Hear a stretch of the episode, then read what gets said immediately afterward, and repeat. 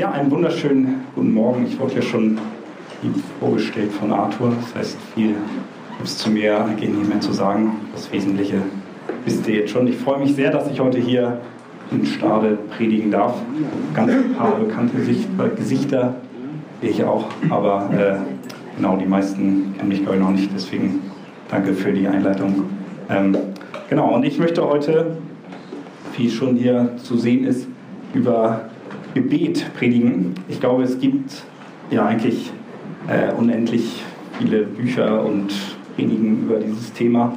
Und äh, der Gebet ist eines der wichtigsten Themen, würde ich mal sagen, im Leben eines Christen. Und ähm, ja, im Gebet reden wir mit Gott. Und äh, ja, deswegen ist es so ein zentrales Thema und viele Bücher, wie gesagt, darüber geschrieben, gibt viele tolle Zitate, ein paar von Unseren lieben Spurgeon habe ich auch mit eingebaut, dazu später mehr und ähm, viele Artikel. Und obwohl es schon so viel darüber gibt, möchte ich trotzdem nochmal darüber predigen, eben weil es so ein wichtiges Thema ist und wir es eigentlich nicht genug hören können. Und ich glaube, wir alle eigentlich immer ja noch äh, ausbaufähig sind, was unser Gebetsleben angeht. Und natürlich, gerade weil es so ein großes Thema ist, umfasst meine Predigt jetzt nicht alles zum Thema Gebet ist nicht allumfassend, auch keine vollständige abschließende Sache, sondern es sind einige Punkte, die ich einfach aus dem Text, den ihr da schon drunter sehen könnt, ähm, rausziehen möchte. Und zwar ist das äh, im 1. Könige 18, die Verse 41 bis 46, die Geschichte von Elia, ein kleiner Teil davon. Ähm, und da gucken wir jetzt mal gemeinsam rein. Genau, ihr könnt da vorne mitlesen. Ich weiß nicht, steht ihr hier in der Gemeinde auf zur Textlese? Dann steht doch gerne mit mir auf und dann lesen wir das Wort Gottes. 1. Könige 18, Vers 41. Und Elia sprach zu Ahab, zieh hinauf, iss und trink, denn es rauscht, als wolle es reichlich regnen.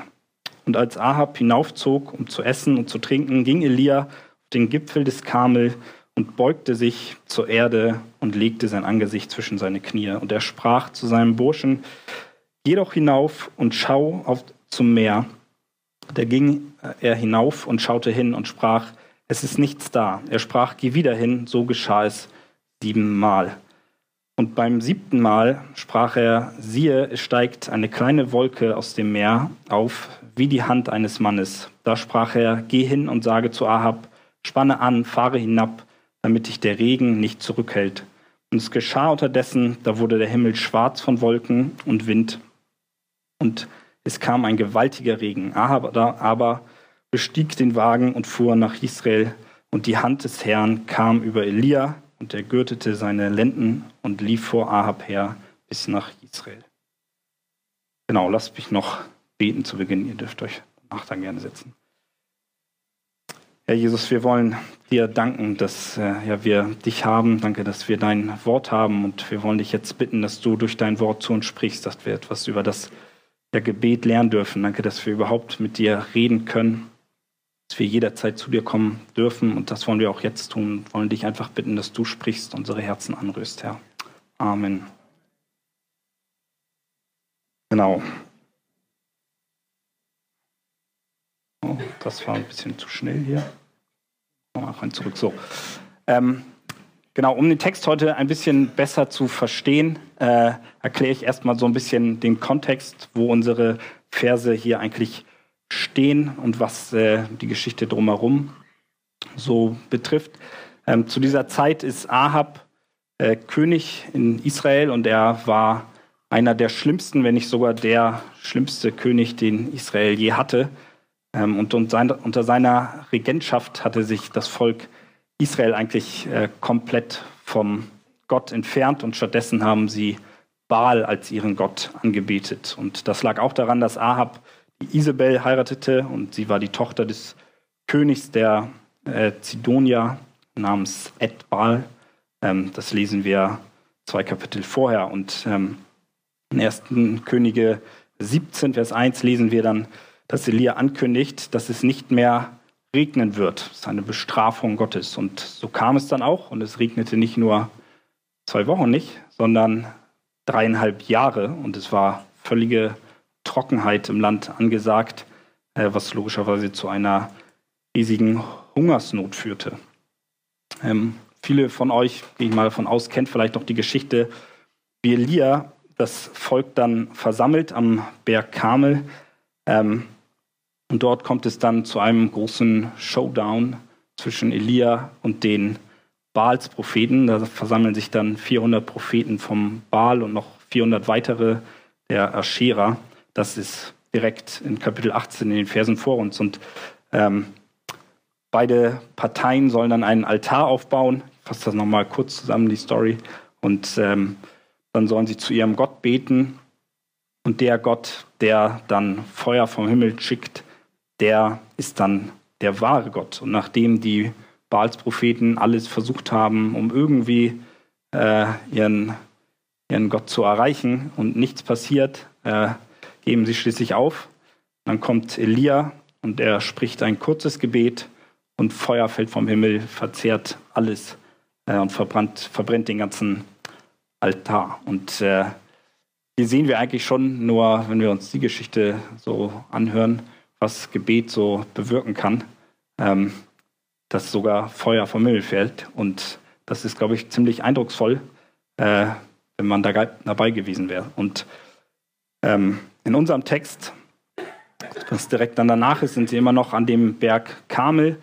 Ähm, und wir haben dann in den ersten Versen gelesen, dass äh, Elia zu Ahab sagt, er soll mal entspannt essen gehen ähm, und soll sich vorbereiten, weil jetzt kommt bald wieder der Regen. Und äh, was ich hier nur auch schon interessant finde, wenn wir uns das so angucken, dass Ahab das alles mitbekommt und er eigentlich ja, völlig schockiert sein müsste und so wie ein Großteil des Volkes sich zu Gott bekennt, aber davon lesen wir gar nichts. Er ist einfach sagt, ja gut, ich mache das, was ihr sagt und ich gehe jetzt essen und ja, ist zwar noch immer Hungersnot im Land und Regen ist zu dem Zeitpunkt auch noch nicht in Sicht, aber er beugt sich Gott nicht, sondern äh, geht entspannt essen, während wir dann sehen, dass Elia, nachdem er sowas Eindrucksvolles gesehen hat und erlebt hat, ähm, sich zum Gebet zurückzieht. Und eigentlich, ein menschlich gesehen, hätte es ja eher andersrum sein müssen, dass Ahab es nötig gehabt hätte, auf die Knie zu fallen und Gott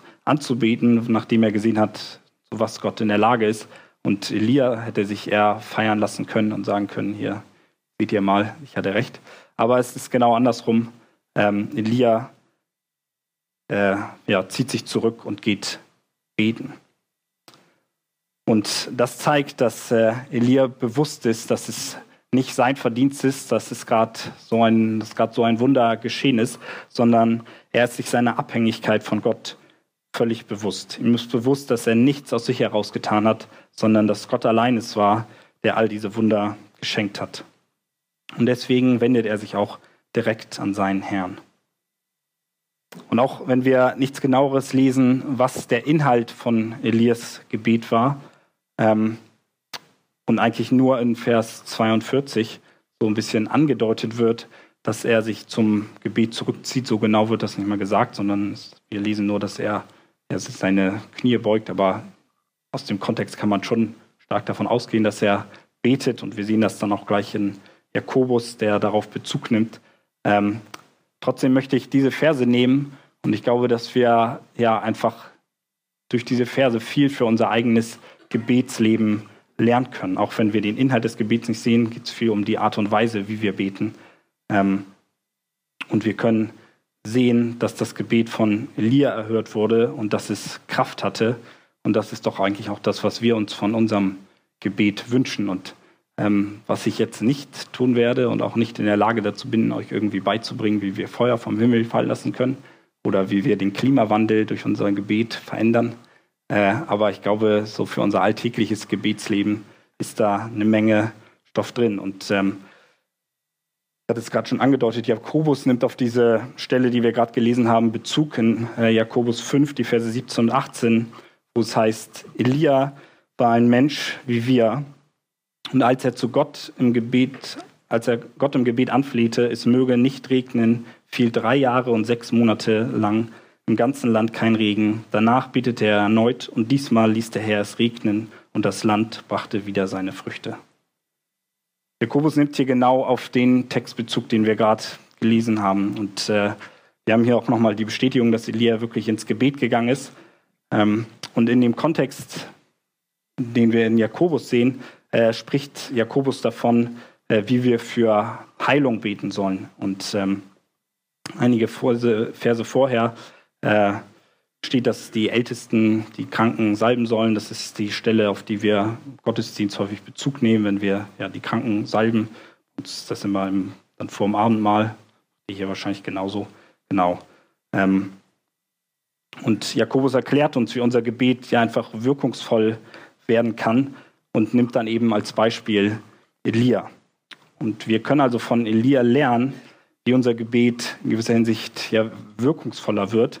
Und ähm, wir sehen eben, wie wirkungsvoll das Gebet von Elia war, der durch sein Gebet den Regen dreieinhalb Jahre äh, ja, aufgehalten hat und dann mit einem Gebet wieder den Regen zurückholt. Und ja, da sieht man einfach, was für eine Kraft im Gebet steckt.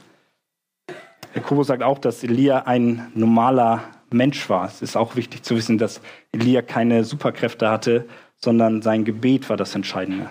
Das ist manchmal schwer zu glauben, wenn wir uns Elias Leben so angucken. Ähm, weil ich glaube, wie gesagt, die wenigsten von uns haben äh, schon mal Feuer vom Himmel fallen lassen oder auch so.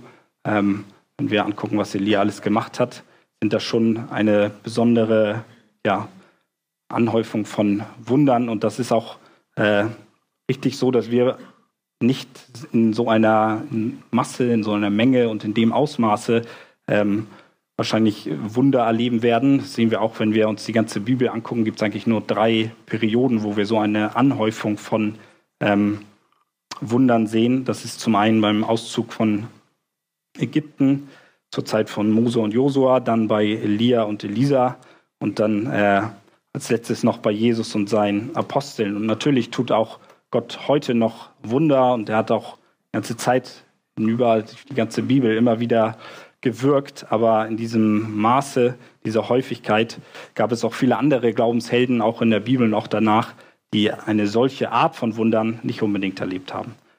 Ähm, genau, deswegen, das ist wichtig zu wissen, aber trotzdem dürfen wir mitnehmen, dass Gebet Kraft hat und dürfen aus der Elias Gebetsleben einiges für unser äh, Gebetsleben mitnehmen.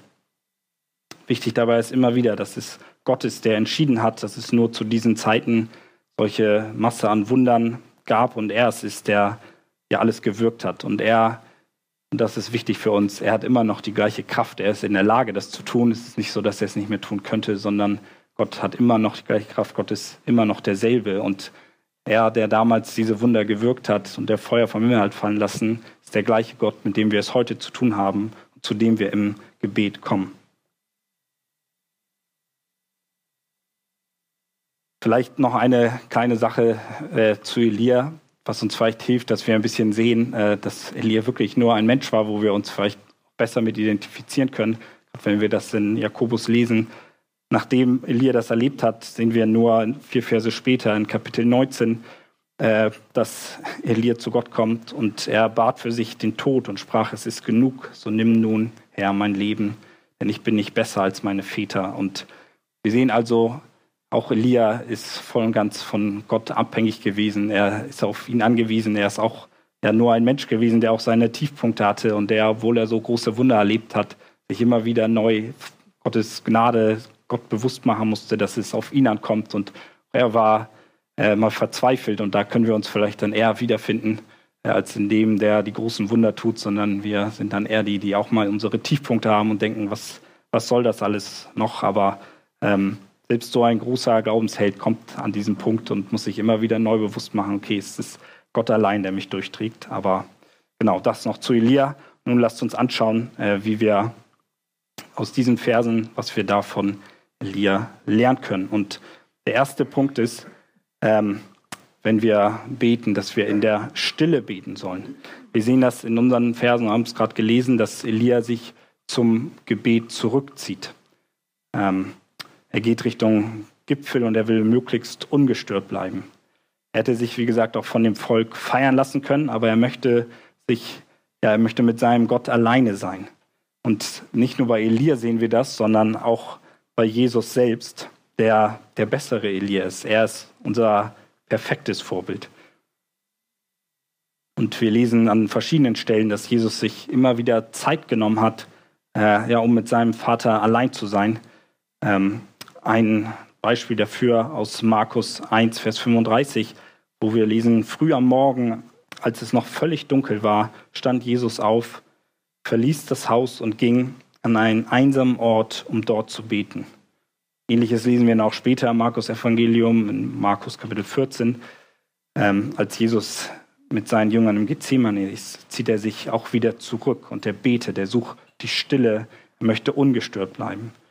Äh, in Matthäus 6, Vers 6 redet Jesus mit den Pharisäern und erklärt dann oder redet über sie, dass wir nicht so sein sollen wie sie und äh, ja, vor der Menge beten sollen, der vielen Worte willen, um irgendwie Aufmerksamkeit zu haben, sondern er erklärt, wenn du beten willst, geh in dein Zimmer, schließe die Tür und dann bete zu deinem Vater, der auch im Verborgenen gegenwärtig ist. Und dein Vater, der ins Verborgene sieht, wird dich belohnen.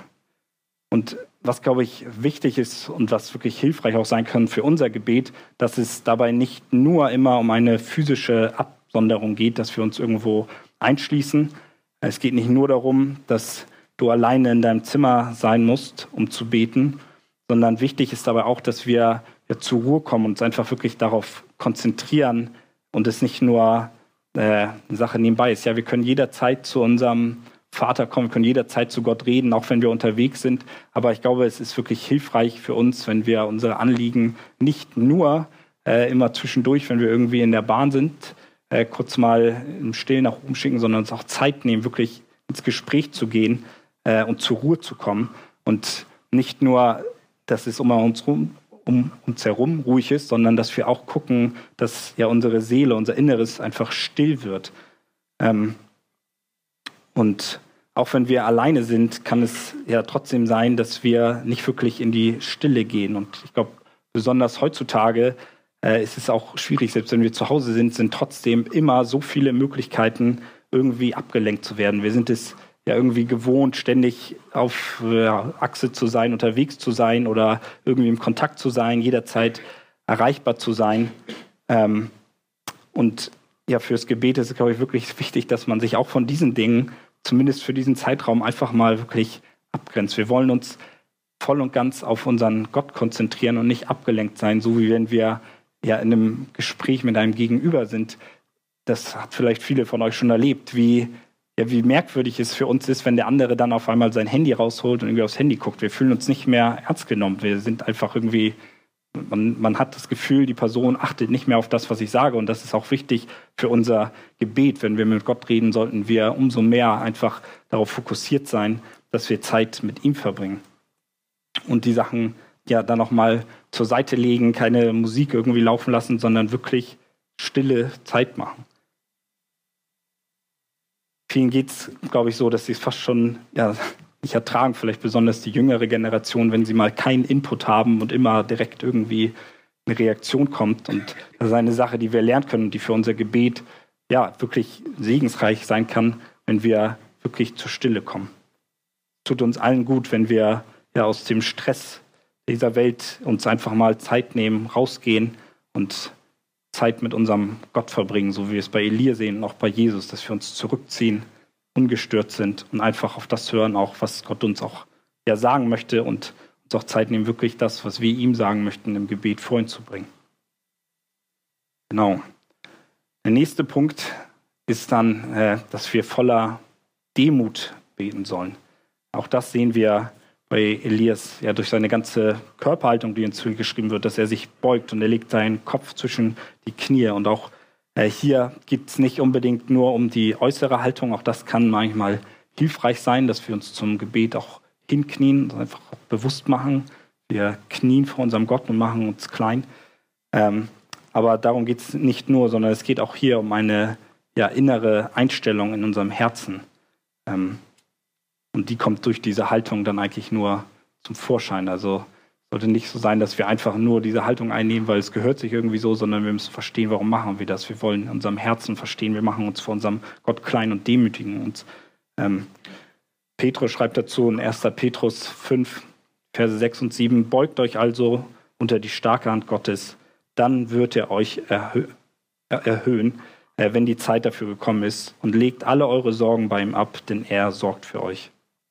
Ja, wir dürfen uns vor unserem äh, ja, Gott beugen, wir dürfen uns klein machen und dann haben wir aber auch hier eine Verheißung. Wir dürfen alle unsere Sorgen auch zu ihm bringen. Es ist, äh, wir haben es mit einem mächtigen Gott zu tun. Wir müssen unsere Stellung vor ihm uns immer wieder bewusst machen.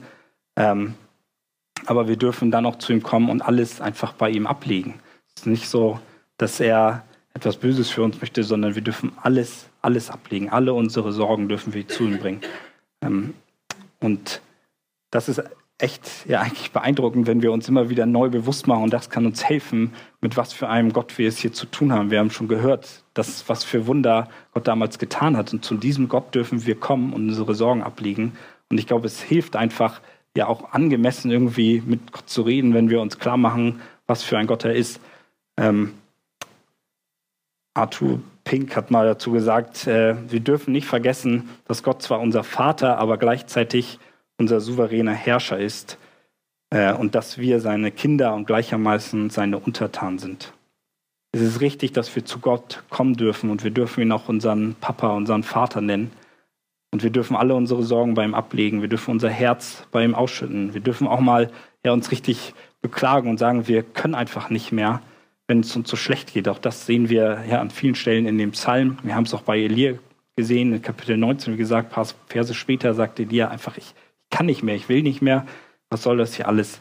Und das dürfen wir alles tun, aber wir sollten dabei nie vergessen, mit wem wir es zu tun haben. Ein gesundes Maß an Respekt, an Gottesfurcht ist ja mehr als nur angebracht, auch wenn wir unsere Stellung im Vergleich zu Gottes Stellung sehen. Ähm, Jesaja 59, die Verse 1 und 2. Siehe, die Hand des Herrn ist nicht zu kurz zum Retten und sein Ohr nicht zu schwer zum Hören, sondern eure Missentaten trennen euch von eurem Gott und eure Sünde verbergen sein Angesicht vor euch, dass er nicht hört. Es ist nicht so, dass äh, also es ist so, dass, dass unsere Sünde ja uns eigentlich von Gott trennt. Wir haben kein, kein Recht, zu Gott zu kommen. Eigentlich sind wir völlig von ihm getrennt. Und es ist allein seine Gnade, die er uns schenkt, dass er uns unsere Sünden vergibt, dass er sie wegnimmt, dass wir überhaupt die Möglichkeit haben, ja, zu ihm zu kommen, zu ihm zu reden, dass er uns wieder hört. Und das ist etwas, was ein riesiges Privileg ist. Und das ist wichtig, dass wir uns das vor Augen führen, dass auch ja einfach weil, weil das erfüllt uns dann auch mit Lobpreis, wenn wir verstehen, Gott hat, ist so viel heiliger, Gott ist so viel größer und wir haben es überhaupt nicht ansatzweise verdient, dass wir jetzt mit ihm reden können, aber er hat einen Weg geschaffen, dass wir jederzeit zu ihm kommen dürfen. Und das erfüllt uns mit Demut und auch mit, mit Lobpreis. Äh, und es ist deswegen wichtig, dass wir ja einfach das sieht man immer mal wieder, dass, dass wir nicht so eine fordernde oder so eine ja, flapsige Haltung fast Gott gegenüber bekommen, äh, weil das einfach unangebracht ist für so einen souveränen Herrscher. Wir haben nämlich eigentlich überhaupt keinen Anspruch darauf, dass Gott irgendetwas erhören müsste und er tut es allein aus Gnade. Bei dem Gebet von Elia, was wir einige Verse vorher sehen, was er betet, ähm, sehen wir das auch in 1. Könige 18, Vers 36 ist das. Ähm, genau. Und es geschah um die Zeit. Ähm, ja, jetzt habe ich den Vers gerade hier nicht, aber egal. Auf jeden Fall lesen wir da, da bezeichnet Gott, äh, Elia selbst sich als äh, ein Knecht Gottes. Er macht sich klein, er ist sich seiner Stellung bewusst. Er sagt, er ähm, ist ein Knecht in, in Gottes Augen. Er bekennt damit seine völlige Abhängigkeit zu seinem Herrn und weiß, dass er von dessen Entscheidung abhängig ist ähm, und eindeutig unter ihm steht. Ja, perfekt, ja. 1. Könige 1836. Ja, ihr liest mit, das ist super. Äh, und bei diesem Punkt muss ich euch auch gestehen, auch wenn ich von meinem eigenen Gebetsleben, mein eigenes Gebetsleben gucke, auch wenn ich das hier jetzt so alles euch hier erzähle, ist das nicht so, dass das etwas ist, was ja, ich in dieser Form immer so umsetze und dass ich immer diese Haltung habe, sondern äh, wie eigentlich bei jeder Predigt ist es etwas, was ich mir selbst auch predigen muss und wo ich mich selbst immer wieder ertappe, wie häufig ich auch gerade, wenn ich ja für etwas schon länger bete, ja irgendwie in so eine Forderung Gott gegenüber kommen, dass ich der Meinung bin, ich wüsste besser, was jetzt gerade gut für mich ist und dann Gott anklage, weil er es nicht so macht, wie ich das gern hätte. Und anstatt mich klein zu machen und ja, mir immer wieder bewusst zu machen, sein Wille soll geschehen, äh, ja, fordere ich Gott irgendwie heraus und sage, warum tust du nicht und klage ihn an und ähm, sehe dabei irgendwie meine Stellung vor Gott nicht. Und ich glaube, auch da ist Jesus uns natürlich das größte Vorbild, auch in Gethsemane, äh, wo er betet, aber nicht wie ich will, sondern wie du willst. Und das ist etwas, was, ja, was uns auch wirklich helfen kann, dass wir uns immer wieder klar machen, okay, am Ende ist es Gott, der entscheidet. Und äh, wir sind dürfen aber auch darauf vertrauen, dass seine Entscheidung perfekt ist. Er ist unser souveräner Herrscher und er macht keine Fehler. Äh, und deswegen dürfen wir uns auch voll unter seinen Willen stellen, wissen, wenn wir uns klein machen und seinen Willen ja, einfach in den Vordergrund stellen, äh, dann wird das etwas Gutes sein. Und was dabei auch hilft, das eng damit verbunden ist, ist, dass wir ähm, mit der Bibel beten. Dass wir darauf schauen, was ist eigentlich der Inhalt unseres Gebets. Das ist das, was ich gerade schon meine. Geht es nur um meine Wünsche? Steht das, was ich will, irgendwie im Fokus? Oder geht es in erster Linie um Gottes Ehre? Und das ist auch spannend zu sehen, dass wir in 1. Könige 18, Vers 1 sehen, dass Gott schon zu Elia sagt, dass er zu Ahab gehen soll, weil, es wieder, weil er es wieder regnen lassen will. Ähm, Gott hat also bereits versprochen und verheißen, ja, ich werde den Regen wieder schicken. Und trotzdem geht Elia ins Gebet darum. Und das ist etwas, was uns auch wirklich helfen kann, dass wir ja eigentlich den Willen Gottes beten. Und äh, 1. Johannes 5, Vers 14, da steht dazu, und wer an Jesus glaubt, kann sich voll Zuversicht an Gott wenden, denn wenn ihr, wir ihm und etwas bitten, was seinem Willen entspricht, erhört er uns. Und wir haben Gottes Wort und Gottes Wort ist voll mit Verheißung. Und die Bibel ist nicht dazu da oder Gottes Verheißungen sind nicht dazu da, dass wir sagen, okay, dafür müssen wir dann also nicht mehr beten, sondern vielmehr können sie uns auch zeigen und eine Hilfestellung geben, wofür wir eigentlich beten können. Und das bedeutet für uns eben ganz praktisch heute, dass wir die Bibel mit in unser Gebet einschließen können, dass wir die Verheißung, die Gott uns gibt, dass er uns durchträgt, dass er ein gnädiger Gott ist, dass er treu ist, dass wir die mit in unser Gebet einbinden, weil Gott offenbart seinen Willen in der Bibel. Er redet zu uns. Es ist nicht so, dass wir nur mit ihm reden, sondern er antwortet durch sein Wort. Wenn wir also für etwas beten, was Gott uns ja verspricht, weil er so ist und er sein Versprechen hält, dann werden wir logischerweise auch Gebetserhörung erfahren und das ist etwas, was uns ermutigt. Denn Gott hält seine Versprechen immer. Nochmal Johannes, diesmal das Evangelium Johannes 15, Vers 7. Wenn ihr in mir bleibt, das sagt Jesus, und meine Worte in euch bleiben, könnt ihr bitten, um was ihr wollt. Eure Bitte wird erfüllt werden. Hier steht nicht nur, ihr könnt bitten, was ihr wollt, und alles wird erfüllt werden, und Gott ist unser Wunschautomat, sondern es ist an die Bedingung geknüpft, wir sollen in Gottes Wort bleiben und sein Wort ist die Bibel. Wir sollen in ihm bleiben und dann werden wir Gebetserhörung erleben.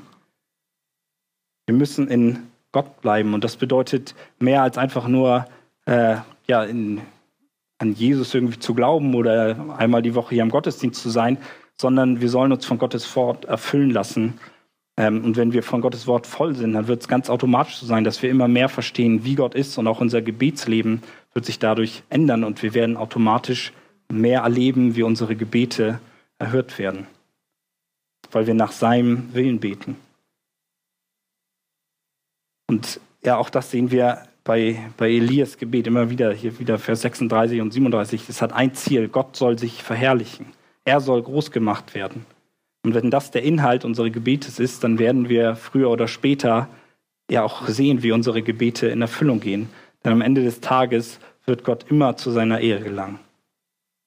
Und das ist dann auch nicht unnötig oder einfach sinnlos, dass wir ja für das beten, was Gott eh tun wird, sondern er schenkt uns das Gebet auch, dass, dass wir mutig würden. Und Gott selbst hat auch das, uns das Gebet gegeben, weil er möchte eben auch durch das Gebet wirken. Ja, er verspricht Elia schon, dass das kommen wird und trotzdem weiß Eli, okay, ich soll trotzdem noch im Gebet dazu kommen. Und er und Eli kniet sich nieder, schickt seinen Burschen immer wieder los. Er bleibt im Gebet, bis, bis das wirklich auch erfüllt wird und ist dann auch äh, ja, dadurch auferbaut und sieht, wie sein Gebet erhört wird. Am Ende ist es Gott, der wirkt, aber es ist einfach für unser Glaubensleben extrem wichtig und ermutigend, wenn wir sehen, wie Gott auch das Gebet uns gegeben hat, ähm, um am Ende aber zu seinem Ziel zu kommen. Und es kann uns auch ganz praktisch helfen, ist noch ein anderer Punkt, warum es wirklich hilfreich sein kann, äh, die Bibel mit ins Gebet zu nehmen, ähm, dass wir ja gerade für Anliegen, die, für die wir länger beten, ich glaube, jedem von euch fällt irgendwas ein, was, ja, was vielleicht schon über Jahre ein Gebet ist. Und es passiert nicht wirklich was. Und vielleicht kennt ihr das Gefühl auch, ich kenne es zumindest aus meinem Leben, dass ich für etwas bete und irgendwie hat man dann so eine ja schon so eine feste Formulierung und man betet immer wieder für dieselben Sachen und benutzt immer die gleichen Worte und es ist so ermüdend und man ist auch irgendwie nicht mehr so richtig bei der Sache und weiß, ach ja, das war ja auch noch und dann äh, betet man wieder dafür und ist es irgendwie etwas, was dann eher irgendwie anstrengend wird und es ist so ein einfach ein Runtergerede von den gleichen Gebetsanliegen, von den gleichen Sachen, weil unser Leben ist nun mal so, dass sich nicht jeden Tag alles großartig ändert, sondern es gibt viele Dinge in unserem Leben, ähm, ja, die einfach uns vielleicht sogar unser ganzes Leben belasten, ganz egal, wie sich das verändert. Ein typisches Beispiel ist ja, Sorgen um die Zukunft. Ist, glaube ich, ganz egal, in welchem Alter man ist. Die Sorgen ändern sich zwar, aber eigentlich ist es immer, man weiß nicht, was in der Zukunft kommt. Und man betet immer wieder und dann passiert vielleicht eine Sache. Vielleicht am Anfang ist es noch, was mache ich nach der Schule und dann hat man irgendwann einen Job, aber auch dann irgendwann Familie und dann kommen Krankheiten und dann kommt irgendwas und es geht immer, immer um das Gleiche. Und das kann einfach sehr ermüdend werden. Ähm, und da kann es einfach sehr ja, hilfreich und erfrischend sein, wenn wir die Bibel zur Hand nehmen und einfach etwas, was wir lesen, direkt ja mit ins Gebet einbinden und äh, einfach die Dinge, die wir ja über Gott lesen in diesem Text, vielleicht auch auf unsere Gebetsanliegen anwenden. Selbst wenn es immer wieder das oder immer noch das gleiche Gebetsanliegen ist, wir, wir verwenden einfach neue Formulierungen. Wir sehen, okay, Gott ist unser gute Hirte. Und dann ja, ja, wenden wir das darauf an, dass wir wissen, okay, er ist unser guter Hirte, deswegen wird er unsere Zukunft führen. Und so kann man das mit, ja eigentlich, also gerade die Psalmen eignen sich sehr gut dafür, ähm, dass wir einfach die Sachen, die wir da über Gott lernen, direkt auf unsere Gebetsanliegen anwenden. Ähm, kann ich auch ein sehr gutes Buch zu empfehlen, ist auch nur ganz dünn, heißt äh, Beten mit der Bibel.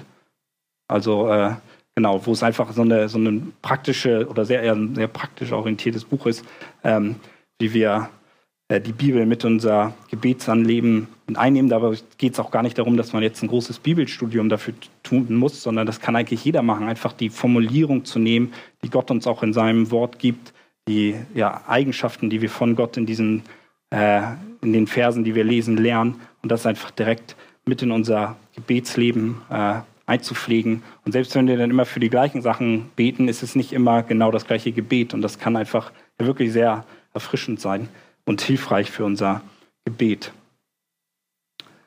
Ähm, genau, jetzt ist es natürlich so, dass unsere oder die Bibel nicht jedes Anliegen von uns äh, so konkret irgendwie aufgeschrieben hat, sondern ich habe es gerade schon gesagt, wir wenden dann die Eigenschaften Gottes auf unser Anliegen an. Und dabei ist es auch wichtig, und auch dadurch äh, werden wir, glaube ich, mehr Gebetserhörung erfahren, wenn wir für konkrete Anliegen beten. Ähm, wir dürfen natürlich unsere alltäglichen Sorgen und unsere Nöte zu Gott bringen. Und äh, ja, der, der vorherige Punkt, dass wir mit der Bibel beten sollen, ist eine Art Grundlage, die wir dann auf unsere Gebetsanliegen anwenden können. Und es ist äh, ja, schön mitzuerleben, wenn wir für eine Sache beten und wir sehen dann auch, dass sie ja, in Erfüllung geht. Nur dabei ist es eben auch wichtig, dass wir erstmal ein, ein konkretes Anliegen beten. Und ähm, was ich damit meine, ist, dass wir eben nicht ja, einfach so allgemein irgendwie Worte verwenden und es irgendwie nichts, nichts Ganzes ist und äh, wir irgendwie gar nicht wissen, okay, was müsste jetzt eigentlich passieren, damit dieses Gebet erhört wird. Und es ist einfach so ein ewig langes Gebet äh, und man weiß gar nicht mehr, was hat man eigentlich am Anfang gesagt und es ist so, so verstrickt, auch ein bisschen Wir wissen gar nicht, okay, was, was war jetzt eigentlich Kern meines Gebets, sondern es hilft einfach, wenn wir wirklich sagen, okay, das, das ist das Anliegen und dafür bete ich und darauf achte ich auch, was Gott in diesem Punkt tun will. Äh, auch das, Gebete müssen, also es hängt nicht davon ab, wie, wie ausführlich, wie groß, wie lang das Gebet ist, wie viele tolle theologische Begriffe wir da irgendwie schaffen mit einzubauen. Ähm, sondern auch bei Elia sehen wir, als das Feuer vom Himmel kam, das Gebet füllt gerade mal zwei Verse und dann passiert so ein Wunder. Äh, es geht also ja auch weniger nur um das zeitliche oder um die Länge des Gebets, sondern um, die, um den Inhalt, um die konkrete Formulierung, ähm, dass wir wissen, okay, wir, wir beten für, für dieses Anliegen. Das ist jetzt das, äh, worum es geht und dass wir es wirklich ernst meinen, dass wir äh, ja, den Fokus auf eine Sache setzen. Ähm, dazu, ich habe es am Anfang gesagt, gibt es ein paar tolle äh, Zitate von Spurgeon, der unter anderem gesagt hat, Gebete werden nach dem Gewicht und nach, nicht nach ihrer Länge gemessen. Das soll heißen, dass unser Gebet ernst gemeint sein soll. Es soll auf eine Sache fokussiert sein und soll nicht einfach viele Worte äh, um nichts sein, sondern wenn wir für konkrete Anliegen beten und darauf gezielt schauen, dann werden wir äh, ja, mehr Gebetserhörung erleben. Weil wenn wir für etwas beten und wissen danach nicht mehr, wofür habe ich gerade gebetet, ja, wie willst du dann sehen, äh, ob das Gebet auch in Erfüllung gegangen ist? Und damit eng verbunden ist auch der nächste Punkt, dass wir mit einer Erwartung beten sollen. Wenn wir um ein konkretes Anliegen bitten, dann sollen wir auch ja, die Erwartungshaltung haben. Ich glaube, das ist etwas, was wir alle lernen müssen, auch in unserem Herzen, dass wir damit rechnen, wenn ich jetzt dafür bete, dann kann etwas passieren. Dann kann Gott wirken und er möchte ja mein Gebet erhören. Er hört auf mein Gebet und Gott ist in der Lage, ja, mein Gebet zu erhören und einzugreifen.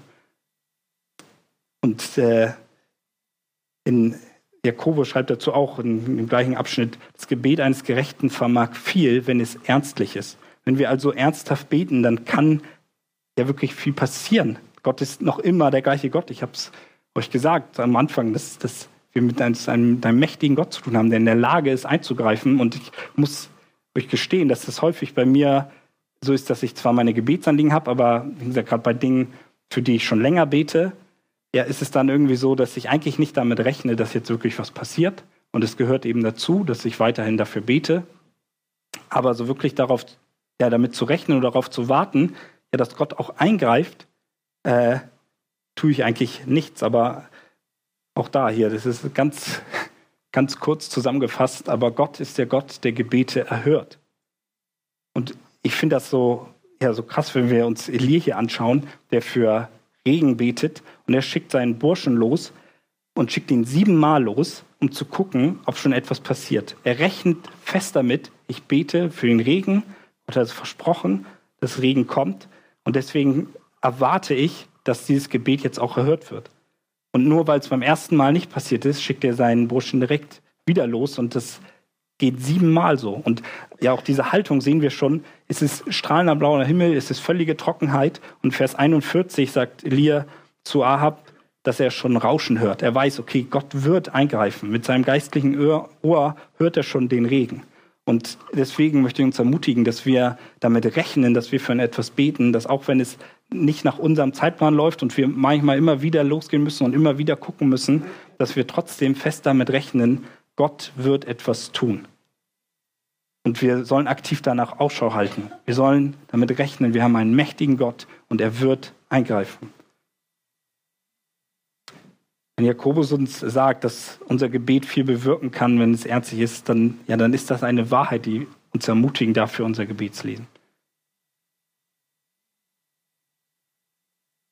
Und ja, manchmal ist es, wie gesagt, auch so, dass wir, äh, dass Gott nicht alles auf einmal beantwortet und dass er gleich das große Wunder tun. Und das finde ich auch eine wirklich beeindruckende Sache bei der Story, die wir hier gerade von Elia haben, dass der Bursche hochgeht und dann kommt er wieder und sagt, ja, da hinten am Meer ist so ein kleines Wölkchen und äh, so groß wie so eine Faust, wie so eine Hand eines Mannes, so diese Größe nimmt man wahrscheinlich gar nicht wahr. Ansonsten scheint die Sonne.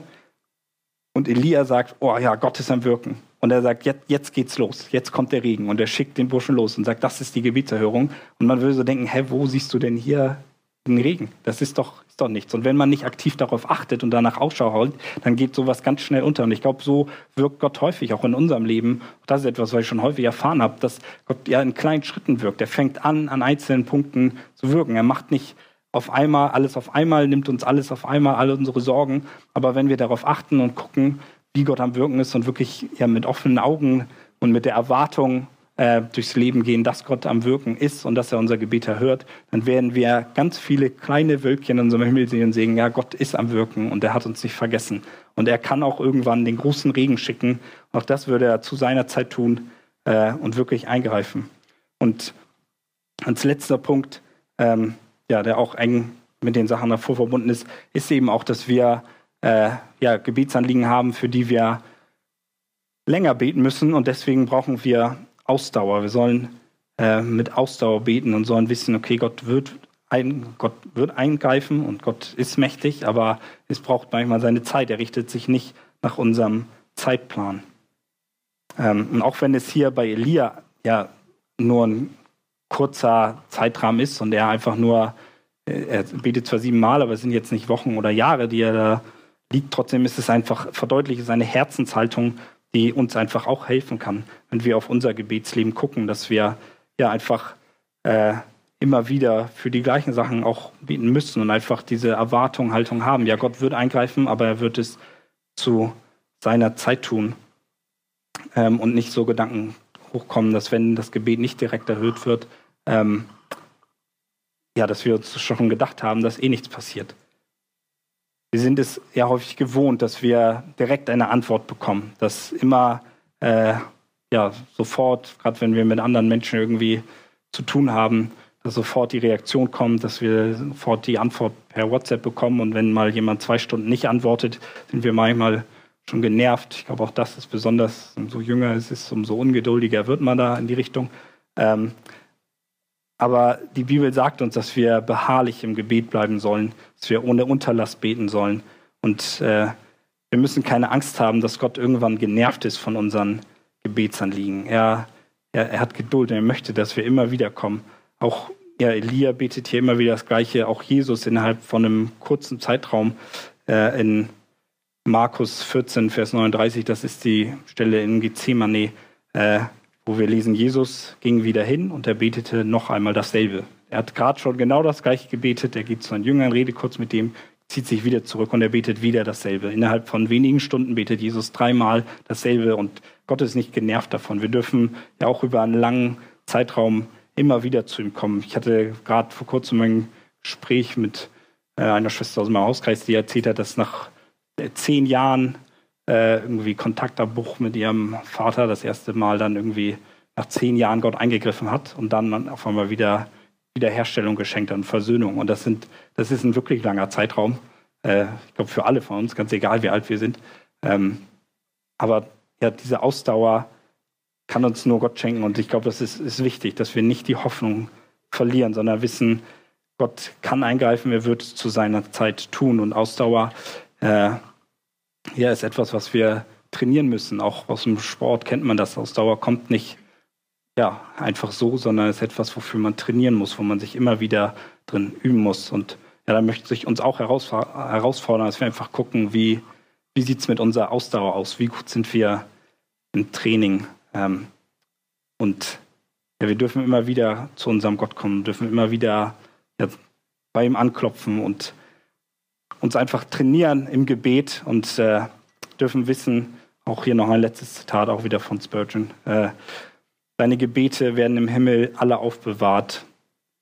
Äh, und sie werden auch, werden sie auch nicht sogleich erhört, so werden sie doch nicht vergessen. Gott vergisst unser Gebet nicht. Er hört alle unsere Gebete und das darf uns einfach Mut machen, auch wenn wir lange für die gleichen Sachen beten. Und ähm, deswegen ja zum Schluss hier nochmal Übersicht der Punkte. Was, was nehmen wir für unser Gebetsleben mit. Wir dürfen wissen, Gebet ist ein unglaubliches Privileg, wenn wir uns daran erinnern, wer wir eigentlich sind und mit was für einem Gott, mit wem wir es hier zu tun haben. Und wir dürfen mit diesem Gott jederzeit in Kontakt treten. Und zugleich ist es auch eher extrem wichtig, dass wir unseren Geist, für unseren geistlichen Zustand, dass wir einfach im Gebet bleiben. Und das ist der Grund, warum wir ja auch immer wieder darüber predigen, wir immer wieder es im Fokus stellen. Gebet ist so wichtig. Und deswegen lasst uns unsere Herzen einfach immer wieder neu auf Jesus ausrichten. Lass uns bei ihm still werden. Lass uns wirklich Zeit mit ihm verbringen und dann voller Demut, aber auch mit Erwartungen, mit Ausdauer unsere Anliegen